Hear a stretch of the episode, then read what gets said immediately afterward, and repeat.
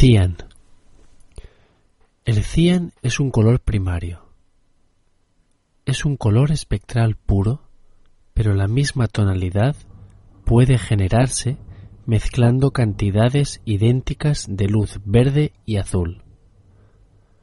A menudo se le llama azul verdoso y no suele distinguirse del azul claro. El cian es una de las tintas comunes usadas en las artes gráficas, en la impresión de cuatro colores, junto con el magenta, el amarillo y el negro. CMYK.